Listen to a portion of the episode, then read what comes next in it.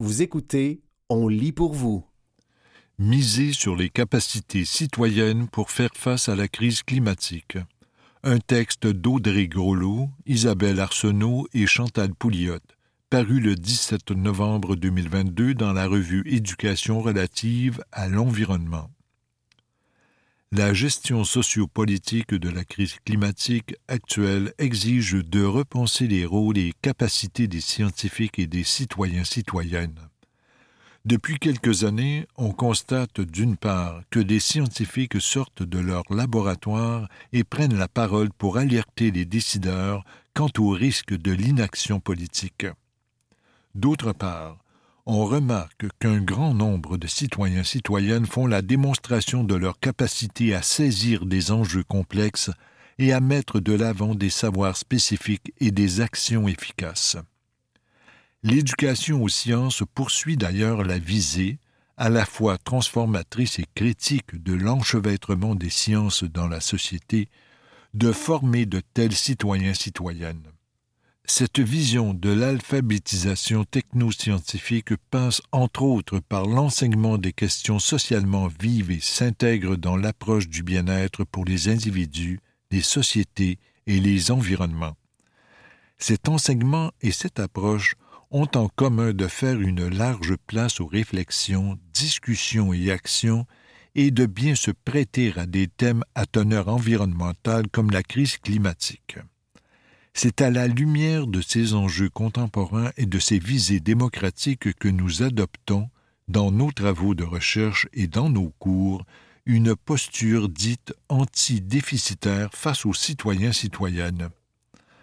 Le concept de déficit citoyen est la posture anti-déficitaire. Il n'est pas rare de lire dans les médias que les citoyens citoyennes ne maîtrisent pas les savoirs scientifiques de base relatifs aux gaz à effet de serre ou aux combustibles fossiles qu'ils, elles, ne sont pas en mesure de comprendre les enjeux scientifiques et technologiques liés au changement climatique, ni de prendre des décisions individuelles et collectives rationnelles en ce qui concerne leur déplacement, la gestion de leurs déchets et l'achat de biens et services. Le concept de déficit citoyen correspond à cette idée selon laquelle les citoyens citoyennes souffriraient de déficit de connaissances, de compréhension et d'intérêt face aux technosciences.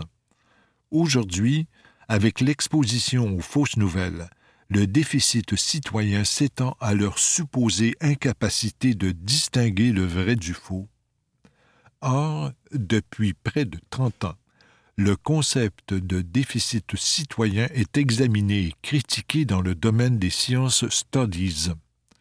En réponse à la question de la confiance envers les sciences et les institutions scientifiques débattue depuis les années 90, des auteurs dont Irwin et Wynne ont formulé de vigoureuses critiques à l'égard de la communication unidirectionnelle des scientifiques vers les profanes et du caractère exceptionnaliste accordé à l'expertise. Wynne défendait alors l'idée selon laquelle les recherches issues du champ du Public Understanding of Science gagneraient à choisir des approches méthodologiques permettant de comprendre les points de vue et les connaissances citoyens de façon plus détaillée et nuancée. En effet, les recherches d'alors en arrivaient souvent à la conclusion que les citoyens citoyennes à la suite de la complétion de questionnaires ne leur offrant pas la possibilité d'approfondir leurs réponses, étaient ignorants ignorantes. Ces auteurs appelaient à considérer le caractère légitime et plus large des préoccupations citoyennes. Différentes études, notamment celles réalisées auprès d'éleveurs éleveuses de moutons et de personnes vivant avec le VIH, ont mis en lumière que les savoirs citoyens sont utiles, voire essentiels, pour s'approprier les questions technoscientifiques. Plus encore, ces études ont contribué à montrer que les citoyens citoyennes peuvent développer une crédibilité, une expertise citoyenne et, dans plusieurs cas, une expertise scientifique. En réponse à ces préoccupations, qu'allons a proposé trois modèles pour interpréter les interactions entre les citoyens citoyennes et les scientifiques.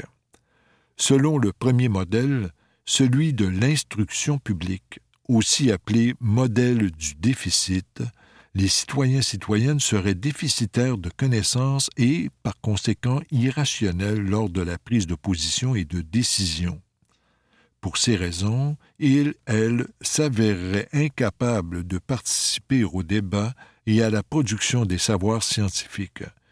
Dans ce contexte, un des rôles des scientifiques est d'informer les citoyens citoyennes afin de combler leurs déficits. Dans le deuxième modèle, celui du débat public, on considère que les savoirs des scientifiques et des citoyens citoyennes sont complémentaires. En effet, ce modèle considère que les savoirs non scientifiques des citoyens citoyennes peuvent enrichir le cadrage de la recherche et favoriser un usage pertinent des savoirs scientifiques. Toutefois, si les citoyens citoyennes peuvent contribuer au débat, ils ne peuvent toujours pas prendre part à la production des savoirs scientifiques. Dans le troisième modèle, celui de la coproduction des savoirs, les citoyens citoyennes sont en mesure de contribuer de façon pertinente à la production des savoirs scientifiques. Leur connaissance locale et contextualisée, difficile à percevoir pour une personne œuvrant hors de leur milieu, et leurs observations liées à l'évolution d'une situation, par exemple une maladie avec laquelle ils, elles, vivent ou la pollution d'un cours d'eau, sont nécessaires pour documenter les situations et agir sur elles. Calon, Lascombe et Barthes, dans leur ouvrage Agir dans un monde incertain, de même qu'Acriche, Barthes et Rémy, dans Sur la piste environnementale, menaces sanitaires et mobilisation profane, recense un large éventail de moments et de stratégies permettant aux citoyens citoyennes concernés de contribuer au débat, aux prises de décision et à la production de savoir lorsque des questions technoscientifiques émergent. Vous écoutez Miser sur les capacités citoyennes pour faire face à la crise climatique. Un texte d'Audrey Grolot, Isabelle Arsenault et Chantal Pouliot, paru le 17 novembre 2022 dans la revue Éducation relative à l'environnement. En somme, ces travaux ont montré qu'il est inexact de prétendre que les citoyens citoyennes sont ignorants, ignorantes, irrationnels ou désintéressés relativement aux technosciences, en plus de mettre en lumière qu'il existe des manières d'envisager les relations entre les citoyens citoyennes et les scientifiques s'éloignant de la posture déficitaire et que les citoyens citoyennes peuvent contribuer de façon pertinente au débat et aux prises de décision. Sur la base de ces constats, comment expliquer que le concept de déficit citoyen demeure d'actualité, bien qu'il ait vivement été critiqué et que, manifestement, il s'agit d'un concept bancal? À nos yeux, cela s'explique par le fait qu'il permet non seulement de reconduire le statu quo, mais qu'il peut aussi être utile pour certaines personnes en position d'autorité, telles que l'observe Jassanov, de tenter de miner l'expertise qu'on attribue à différents groupes sociaux, notamment les citoyens citoyennes.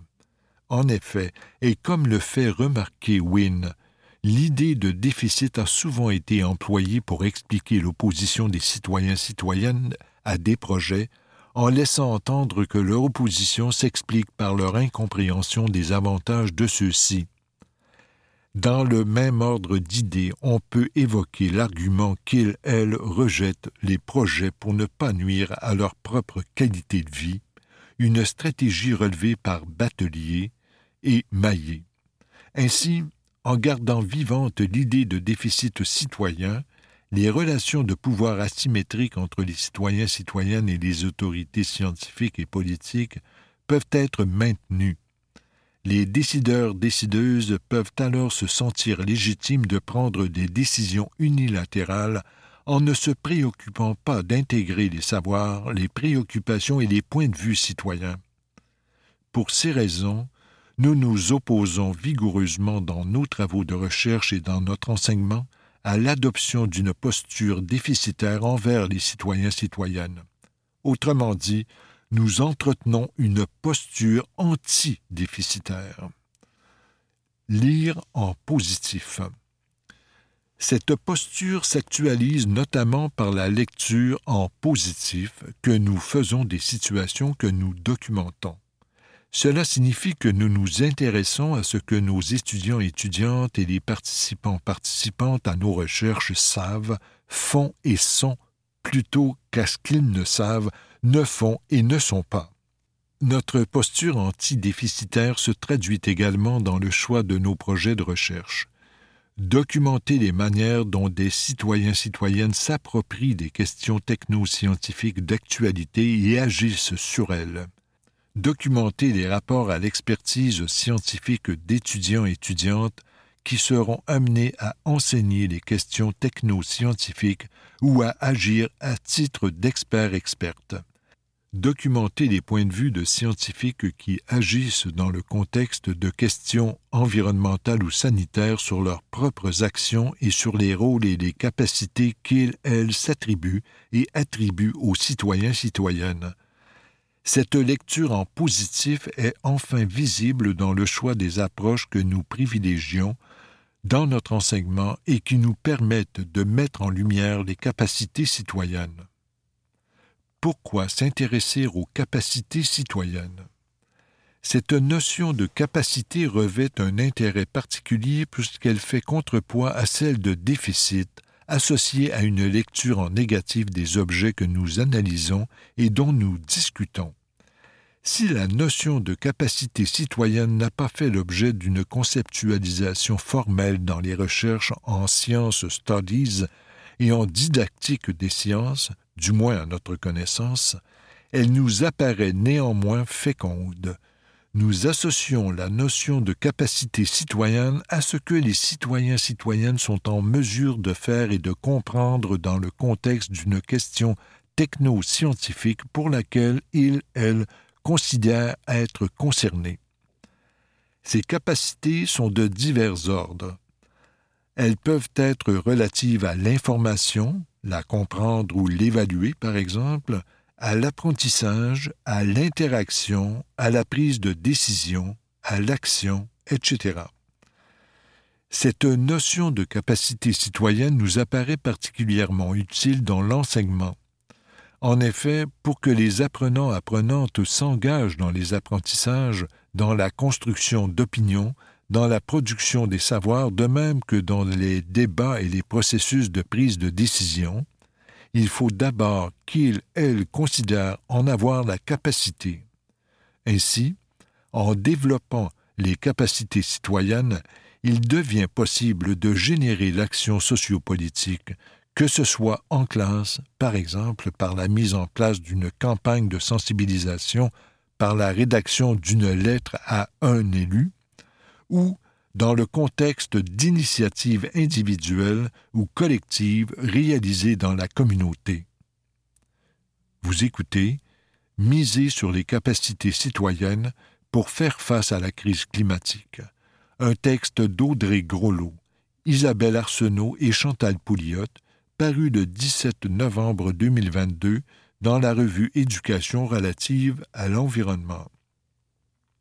Comment s'y prendre? Une manière pertinente de s'intéresser aux capacités citoyennes en classe consiste à enseigner des questions technoscientifiques socialement vives, en particulier celles qui concernent l'environnement et la santé.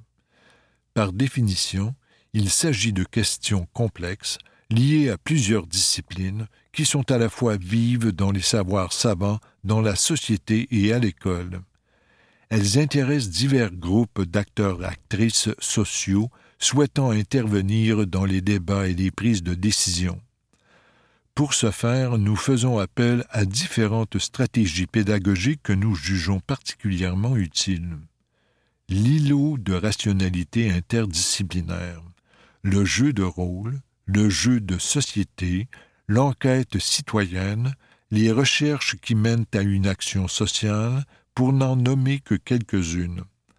Si chacune poursuit des visées différentes et adopte des modalités de réalisation spécifiques, elles ont en commun de mettre en lumière des capacités citoyennes. Si nous croyons que chacune de ces approches gagne à être explorée, nous avons choisi d'illustrer notre propos en examinant le potentiel pédagogique de deux productions médiatiques qui présentent une démarche d'enquête citoyenne. J'aime Hydro et Bras de fer, respectivement une pièce de théâtre et un film documentaire.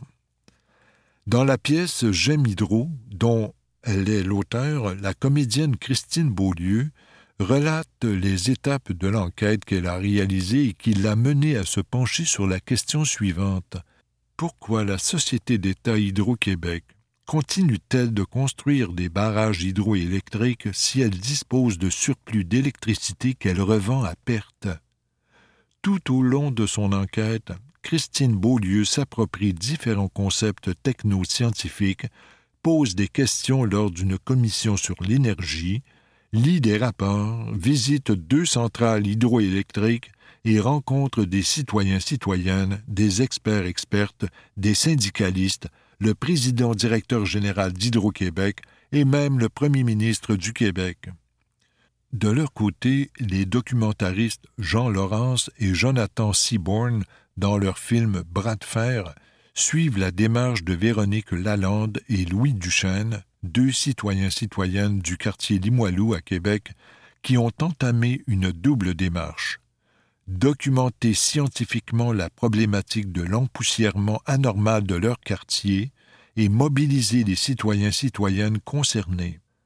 Afin de déterminer la composition et la provenance des poussières, Lalande et Duchesne feront analyser des échantillons en laboratoire, scruteront les caractéristiques géophysiques de la région, décortiqueront les recherches menées sur les poussières en milieu urbain, acquerront le vocabulaire technique, documenteront les épisodes de dispersion et produiront des rapports. Ils et elles tiendront parallèlement des assemblées citoyennes, se présenteront au conseil de ville, parviendront à recadrer la dispersion de poussière comme un problème récurrent plutôt qu'un épisode unique, feront modifier les normes relatives à la qualité de l'air et déposeront deux actions collectives contre le port de Québec et la compagnie Arrimage du Saint-Laurent, à qui ils et elles attribuent les nuisances subies. Si différentes manières d'exploiter ces œuvres en classe ont déjà été discutées, nous sommes d'avis qu'un inventaire des capacités dont leurs protagonistes font preuve notamment comprendre les tenants et aboutissants d'une problématique complexe, maîtriser des savoirs technoscientifiques, en produire de nouveaux, se construire une opinion approfondie et nuancée, débattre et informer d'autres groupes d'acteurs-actrices sociaux, serait une activité intéressante à réaliser en classe. En effet, on pourrait ensuite discuter des capacités citoyennes pertinentes à l'action relative à la crise climatique, comprendre l'effet de serre, être en mesure de bien expliquer, entre autres, quelles seront les conséquences des changements climatiques sur les communautés de l'Arctique, avoir réfléchi aux arguments soutenant le développement de la filière de l'hydrogène ou encore allant à son encontre, etc. Il s'agirait donc d'identifier les capacités que l'on juge être les plus importantes et de prendre les moyens pour les développer individuellement et collectivement. De la même manière, une analyse des façons dont les différents acteurs-actrices de Gem Hydro et de Bras de Fer construisent ou minent leur propre expertise ou celle des autres pourrait être effectuée à l'aide de l'outil appelé planche de jeu de l'expertise proposé par Jassanov. Une telle analyse pourra être réinvestie pour examiner des discours relatifs à la crise climatique. Qui présente-t-on comme expert-experte? Comment justifie-t-on ou remet-on en question son expertise? En s'appuyant sur les trois modèles identifiés par Calon et que nous avons présentés plus haut, les manières dont les relations entre citoyens, citoyennes et scientifiques se déploient dans ces œuvres pourraient aussi être étudiées. Une réflexion au sujet des relations entre citoyens, citoyennes et scientifiques lorsqu'il est question des changements climatiques pourrait ensuite être menée. En somme, à partir de ces œuvres, il s'agit d'examiner les capacités que des citoyens citoyennes peuvent développer et de s'approprier des outils théoriques permettant de mieux comprendre de telles situations. Ces capacités et outils pourront être mis à contribution dans la lutte au changement climatique ou lorsque d'autres questions techno-scientifiques socialement vives émergeront. Reconnaître les capacités citoyennes et combattre l'idée du déficit. En conclusion, lorsqu'il s'agit d'aborder des questions techno-scientifiques environnementales et sanitaires en classe, et particulièrement lorsqu'il s'agit d'éduquer au changement climatique dans un contexte où l'urgence d'agir n'a plus à être discutée, un enseignement plus critique et politisé de ces questions nous apparaît incontournable. De notre point de vue, il importe de mettre de l'avant les capacités des citoyens et citoyennes à s'approprier ces questions, puisque cela peut contribuer à former des personnes qui peuvent agir à leur façon pour la construction d'un monde plus juste et sain. En tant qu'enseignants, enseignantes et chercheurs, chercheuses, nous pouvons y contribuer en reconnaissant et valorisant les capacités citoyennes et en combattant l'idée de déficit citoyen. C'était miser sur les capacités citoyennes pour faire face à la crise climatique. Un texte d'Audrey Groslo, Isabelle Arsenault et Chantal Pouliot, paru le 17 novembre 2022 dans la revue Éducation relative à l'environnement.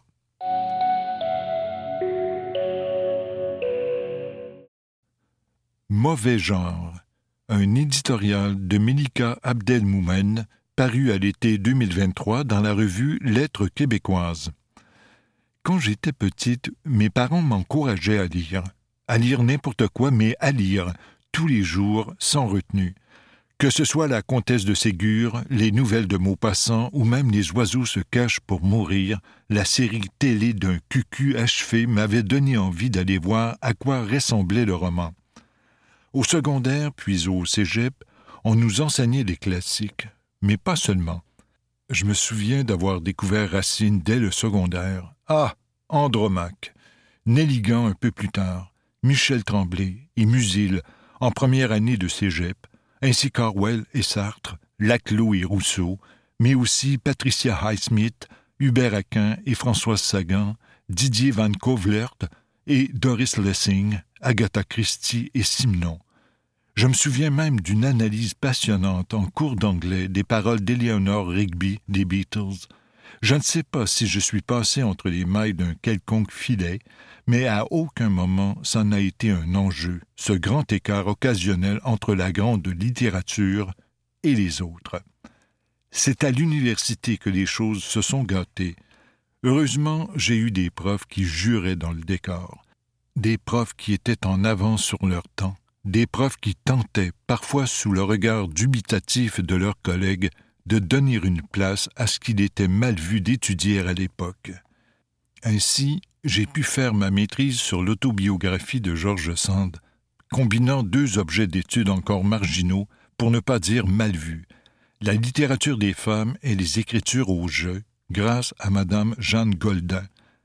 C'est aussi elle qui m'a encouragé à participer à un colloque universitaire international portant sur Sand et sur Balzac, je me souviens comme si c'était hier du fossé impossible à ignorer entre les deux sections du colloque, entre les Sandiennes et les Balsaciens.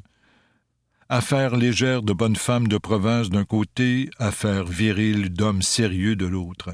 J'étais du côté des Sandiennes, et j'ai vite compris que, selon les gardiens de l'institution, c'était le mauvais côté, celui des étudiantes qui faisaient des mauvais choix d'avenir, des choix de bonnes femmes et de littérature pas sérieuse. J'ai néanmoins persévéré.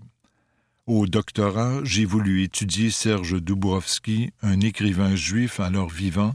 Nous étions plutôt encouragés à nous pencher sur les morts, qui pratiquaient un genre très largement méprisé, l'autofiction. C'est Dubrovski lui-même qui avait inventé ce mot pour décrire une pratique littéraire qui, disait-il, existait depuis longtemps. L'autofiction, c'était l'autobiographie après la découverte de la psychanalyse et des limites de la mémoire, l'autobiographie qui avait conscience des partis pris que suppose toute tentative de raconter sa vie dans l'ordre et en opérant un choix dans les souvenirs, les angles, les mots. L'autofiction, c'était aussi une version démocratique de l'autobiographie, accessible à tous et toutes, et qui permettait à des personnes issues de groupes minoritaires, des nobodies, d'avoir voix au chapitre. Mais à l'époque, à l'université, pour reprendre le titre d'un article célèbre de Marie Dariussec, l'autofiction était un mauvais genre. Inutile de dire que le soutien de mon département n'était pas acquis. Celui de mes directeurs, Gilles Dupuis et Lise Gauvin, lui l'était. J'ai fini ma thèse. Elle a été publiée en France. L'autofiction fait désormais partie des sujets de recherche acceptés. Le genre est reconnu dans les milieux littéraires et médiatiques, tout comme ce qu'on appelait autrefois l'écriture féminine. Depuis, dans ma vie de littéraire, d'autrice, de lectrice, je n'ai cessé de mêler les bons et les mauvais genres, prenant graduellement conscience du fait que leur définition dépendait des lieux, des milieux, des époques, et des a priori de ceux qui en sont les inventeurs ou les gardiens, gardiens des délimitations et des clivages. Ces clivages sont au centre du texte que signe Patrick Sénécal dans ce numéro 189, Le Petit Fossé. Lettre québécoise me commande un papier, à moi, un écrivain de romans de genre, de littérature populaire, car c'est ce que je suis. Pour certaines personnes du milieu littéraire, c'est embêtant. Qui dit roman de genre dit moins littéraire, moins écrivain. Plus loin, il ajoute Mais bon, que la revue ne m'ait jamais contacté avant, ce n'est pas grave, parce que de toute façon, c'est un magazine d'intello. Du moins, c'est ce que je me suis toujours dit. Voyez-vous, les préjugés existent des deux côtés. En lisant ces mots, j'ai pensé Il a raison. Son texte est une main tendue. Et j'ai pensé Je ne veux pas être la gardienne de ces clivages. Non, je veux continuer d'être celle qui tente de conjurer ces abîmes, de les remettre en question, celle qui continue de défendre contre les velléités d'exclusion des institutions trop conservatrices, trop frileuses, trop mortifères, les Mauvais genre. C'était Mauvais genre, un éditorial de Melika Abdelmoumen, paru à l'été 2023 dans la revue Lettres québécoises.